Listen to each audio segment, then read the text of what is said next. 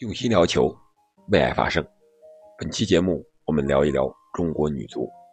在昨天晚上八点钟，中国女足在亚洲杯四分之一决赛中，以三比一逆转战胜了越南女足。这里是喜马拉雅出品的《憨憨聊球》，我是憨憨。首先在这里祝大家除夕快乐，虎年大吉。那这场比赛具体是什么情况呢？我们来聊一聊。这场比赛，中国队。可以说打的不是特别顺利，因为在第十分钟的时候，我们率先丢球了。逆风球在本届杯赛中这是第一次出现，是我们一个意外的失误。第十分钟的时候，杨丽娜一脚解围，被越南队在禁区前沿断下，然后越南队就凭借这脚打门率先取得了进球。进球之后呢，我们的队员略显急躁。然后在打法上呢，显得有些不太统一啊，有些着急。好在我们在第二十四分钟的时候，凭借王霜的一个进球将比分扳平。啊，这个进球是一个界外球，界外球发出来之后，王珊珊背身拿球，在禁区之内转身之后一脚四传四射横扫门前，王霜已经埋伏在那里，一脚左脚的推射空门，将比分扳为一比一。上半场就是这个比分，然后下半场呢，我们在第五十一分钟和五十三分钟的时候连入两球，迅速将比分反超为三比一。又是王炸的组合，第五十一分钟是王霜传球给王珊珊，王珊珊在禁区之内显示了中锋的本色，接球停球，然后转身射门，这个进球非常的漂亮。然后第三个进球也是王霜的传球。是第五十三分钟的时候，王霜在禁区的左路传球给禁区右路的唐佳丽，唐佳丽扣过防守队员之后，右脚打门，右上角一个爆射，最终将比分锁定为三比一。这样，中国女足不仅进了本次女足亚洲杯的四强，而且也拿到了二零二三年女足世界杯的门票，可以说是双线晋级。这是我上期节目说的。中国女足和男足同战越南队，却是同队不同命。同是中国队，只不过是男女的区别，但是在国内的待遇却是不一样的。比如说转播权吧，看这场比赛是要付费的，而且是网上的，电视上是没有直播的。但是从竞技状态和足球水平来看，女足明显要高于男足，但是关注度还是男足更高。哪怕他水平再不行，成绩再差，好了，我们接着说这场比赛。其实这场比赛我们面对越南队，机会还是很多的，有四个进球被吹无效，而且还判给了对手一个点球。就是在这种情况下，我们还是三比一战胜了对手。不知道明天晚上男足面对越南的时候有没有这种状态？我们先看看那四个进球啊。第六分钟的时候，王霜就一脚门前的补射啊，补射完了之后，王霜都自己都笑了，这恐怕是他职业生涯距离球门最近也是最容易的一次进球了啊！可是裁判最终吹罚了一个王霜的越位，被判无效。然后下半场第六十二分钟的时候，又是王霜的射门，这次射门守门员是扑救失误，因为这个球啊打的弹到对方。防守队员的身上弹的比较高，相当于一个直上直下的这样一个球，守门员不好接，连球带人一块儿进到了这个球门里边，但是最终也是被判越位在先。啊，王霜在射门之前接球的时候已经越位了。第七十分钟的时候呢，又是王霜啊，左侧一脚任意球，非常的有威胁，后卫解围之后，解围不远。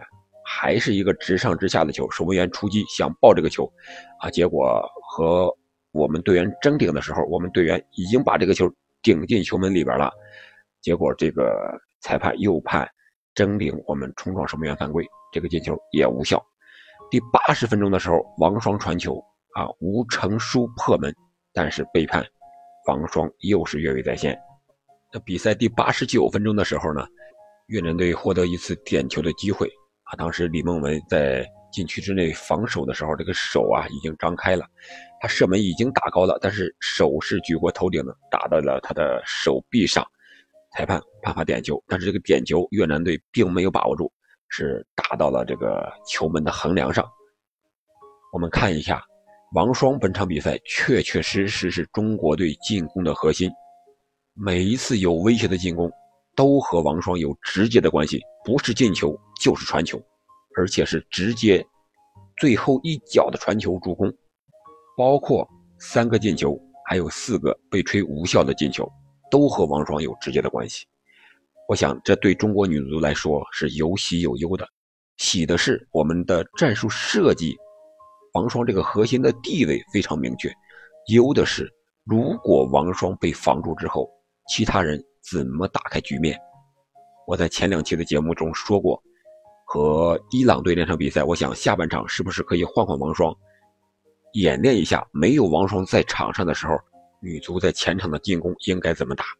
再加上那场比赛看着王霜腿上缠的那个绷带，可能是她有伤，希望她能够休息一下，然后也演练一下我们的阵容。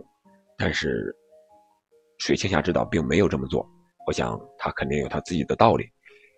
结果，如果第三场和印度踢的话，我想王霜可能会轮休，但是印度又因新冠疫情自动退赛了，所以说我们小组赛只打了两场。和越南队这场比赛呢，是我们打的第三场比赛，第三场比赛王霜都打满了全场。我想下一场和日本队的半决赛是至关重要的，那才是我们在本届杯赛上面临的一个最大的考验。如果想要夺得冠军，必须击败日本进入决赛。那日本队肯定会针对王霜进行防守。面对日本队的传控打法，我们的高压逼抢如何形成有效的优势？我想，在男足十二强赛的时候，我们输给日本队，那是真的一种无力感呀，就像拳头打在棉花上一样，软软的，让你一点力都发不出来。那么女足呢？我们本届杯赛女足打的是高位逼抢的打法，面对弱队呢是非常有效。但是面对日本队这样亚洲的强队来说，我们到底效果在哪里？能不能体现出来？特别是我们面对弱队的时候，这三场比赛都有黄牌啊！特别是在防守的时候，对方打反击，我们无奈之下只能犯规。三场比赛我们吃了四张黄牌。应该是女足比赛里边比较少见的，而且面对的还是弱队。面对强队，面对日本队，如何进行高位逼抢？如何调整好体能状态？如何分配好进攻和防守的注意力？如何在防守中避免犯错，少犯错？王霜万一被防住之后，如何破解我们的进攻？这也是一个非常重要的问题。再一个就是本场比赛，我们锻炼了我们的心智，逆风球怎么打？这是本场比赛我们第一次出现打逆风球。面对日本队，很有可能我们也会出现逆风球的时候啊！希望球员们在踢球的时候心态不要太急，按照我们的既定打法，按照水指导的既定战术来，我想完全是可以打出我们自己的水平，战胜亚洲的任何对手的。好了，关于这场比赛呢，我们就聊到这里。由于今年没有大年三十儿今天就是大年三十儿今天晚上就是除夕，明天是虎年的正月初一。你看看，女足为我们开了一个好头，二十八的时候把越南三比一拿下，不影响我们今天晚上看春晚的心情。那明天是大年初一，事关一年会有没有一个好心情？就看明天晚上中国男足对阵越南这场比赛了。有的网友说，女足已经给男足打了样了，看看男足能不能学会吧。初一之后是二月三日，正月初三，中国女足将对阵日本女足，是一场半决赛。那场比赛也是值得大家非常关注的一场比赛。随后是二月四日的冬奥会开幕，那天也是立春，然后就是欧洲五大联赛。继续开打，可以说春节期间的体育赛事还是非常多的。希望各位朋友们能够锁定憨憨聊球，我们一起来为中国足球、为中国冬奥健儿加油呐喊。